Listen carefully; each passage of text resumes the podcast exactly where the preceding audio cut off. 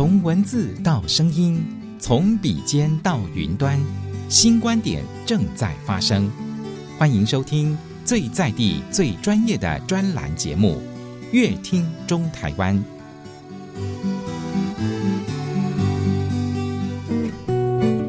大家好，我是台中市政府社会局彭怀珍局长。我们很高兴跟正声广播股份有限公司、台中广播电台持续的一系列有八集来报告老人福利的相关的这个措施哈。呃，特别谢谢我们的这个很棒的主持人佩金。总之，台中市的老人福利做得很用心，希望大家能够持续在正声广播电台了解到我们所做的服务。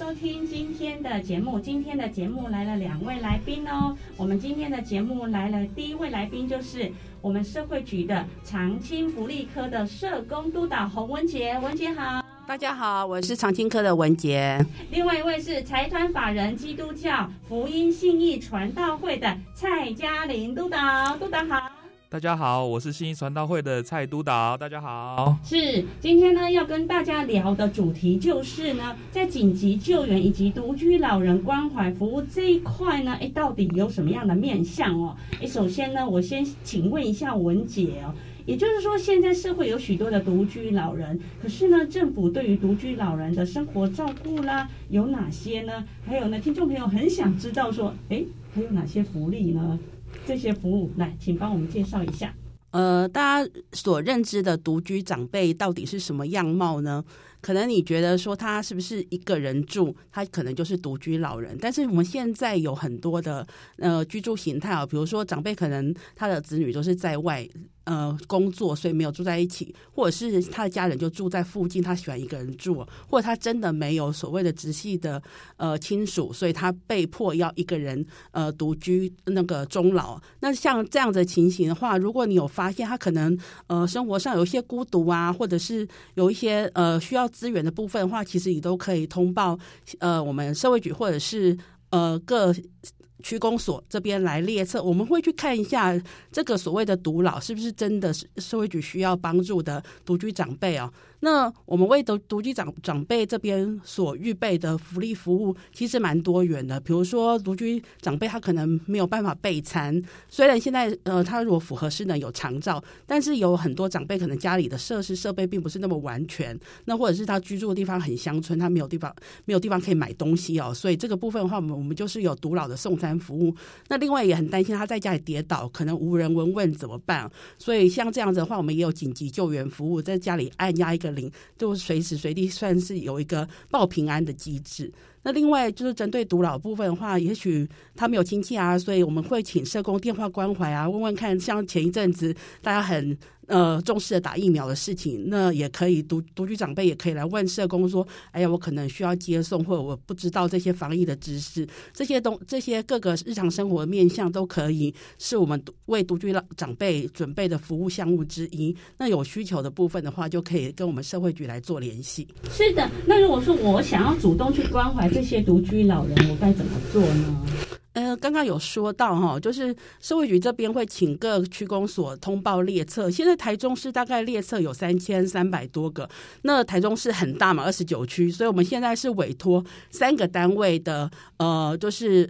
民间社团，他们也有配置专业的社工来帮我们做电话问安、访视关怀，还有一些社会福利资源连接的部分。比如说，你想长辈自己一个人在家，所以有照服员去家里，可能有帮他做居服啊，帮他洗澡这些事情。可是有居服员他是服务的时候才在，那长辈他如果要。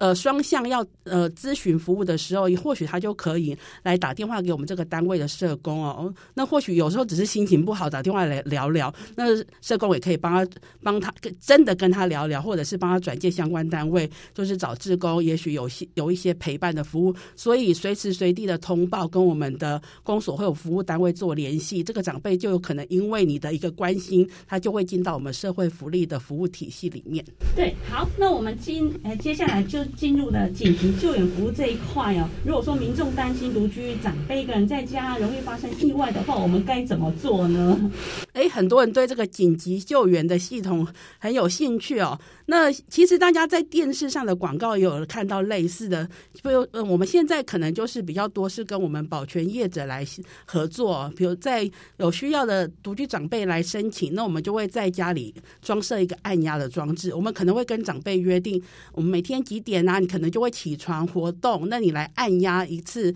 那这个讯息会就会到我们的那个系统端，那我们就会知道这个长辈呃很平安，那常常都是。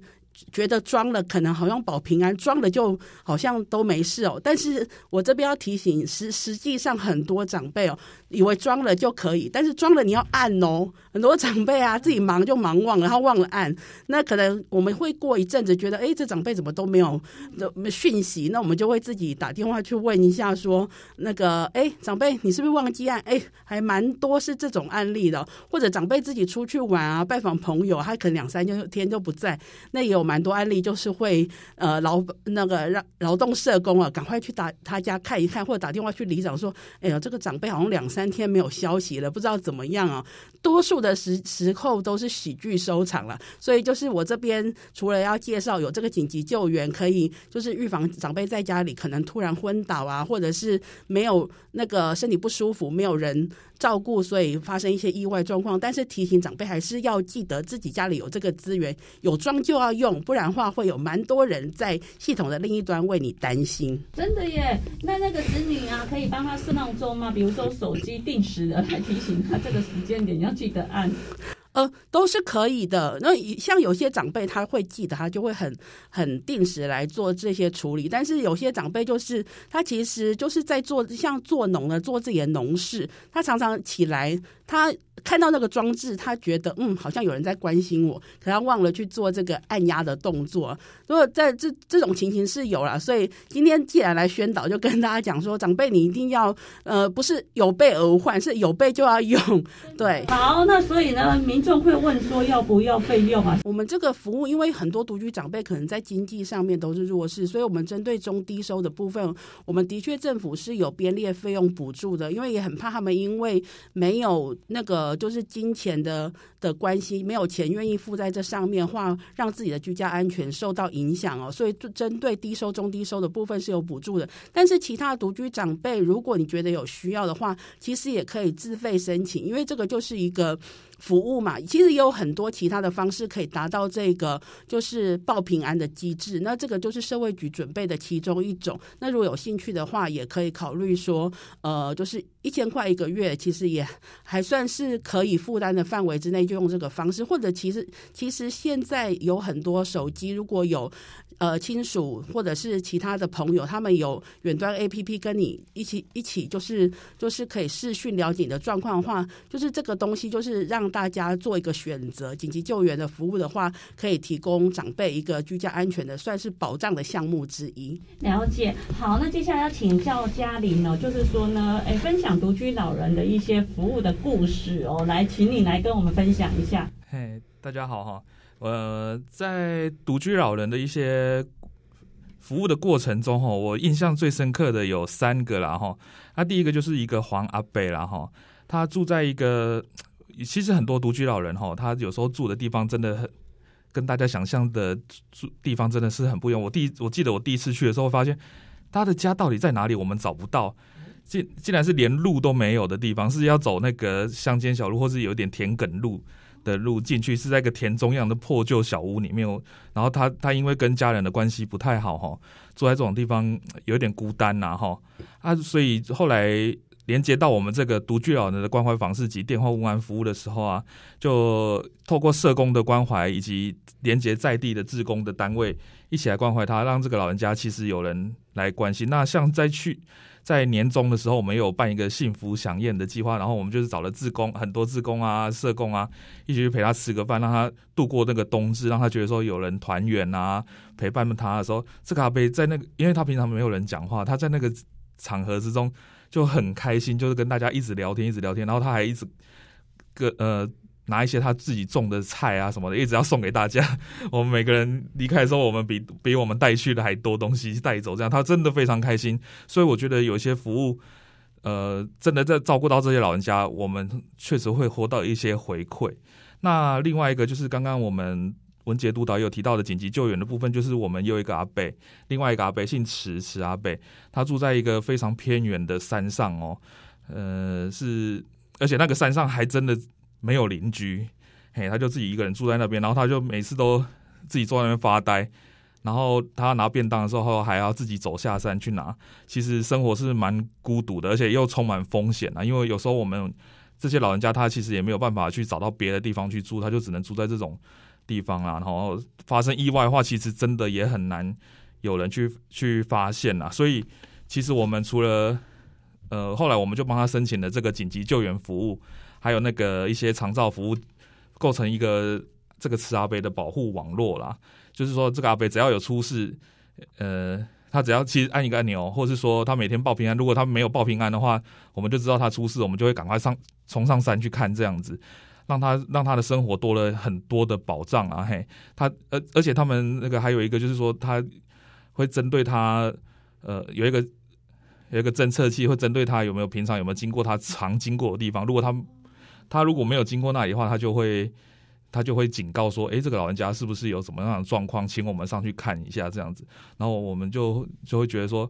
哇，这个服务让这个老人家的生活过得非常的安全，以及有有保护网络的感觉。我们大家都撑着他，一起撑着他的那种感觉。”所以这个阿贝其实每次看到我们去的时候，其实他都很开心的，他都会像他都会小跑步冲过来跟我们牵手说啊，你来了，你来了这样子，你来啊，他都会一直很想要我们赶快去这样子。对啊，另外一个就是我也想到，就是有一个詹阿贝哈，这个也是我非常感动的一个故事哈，就是说他原本是一直都是一个人住啦，然后他原本很开朗活泼，但是他因为糖尿病截肢啦，所以他就变变成一个很。有点忧郁的老人家哈啊，然后但是我们后来帮他连接了长照啊、送餐啊、呃地方的社区志工队啊什么的方案，让他进去的时候，这个老人家其实过了一阵子非常的快乐的生活，因为很很多人关心他，他觉得非常开心呐哈。然后其实但是他到一百零一呃一百一十年年底啊，就是去年年底，呃非常的就是重病啊，所以他又。呃，很多的有很多的状况这样子啊，然后也没有家人可以来提供他协助，因为他自幼都是独居一个人嘛。那我们就赶快帮他连接的很多的呃医疗服务啊，或是安宁的服务啊，或者说呃后续的最后的呃丧葬的协助这样子哈，让他最后的时光不至于无人闻问啊，死在家里都没人知道这样。其实他最后的生活过得非常的。呃，安详、平静的离开的人是其实，然后他也曾经常常对我们说谢谢这样子，我觉得真是非常感动。然后他其实他的远房家人原本一开始也不知道说怎么照顾，但是我们介入之后，他远房家人知道怎么去帮忙他之后，他最后还寄写了一封亲笔信哦，还寄了一箱茂谷柑来给我们，因为他住的那个地方盛产茂谷柑呢，他寄给我们的时候，我们都非常的感动，尤其是看到那个亲笔信，真的是。非常感动，所以这三个分享这三个服务上的小故事给大家了解，说独居老人的关怀访视服务，还有就是紧急救援，其实对老人家的照顾是非常的。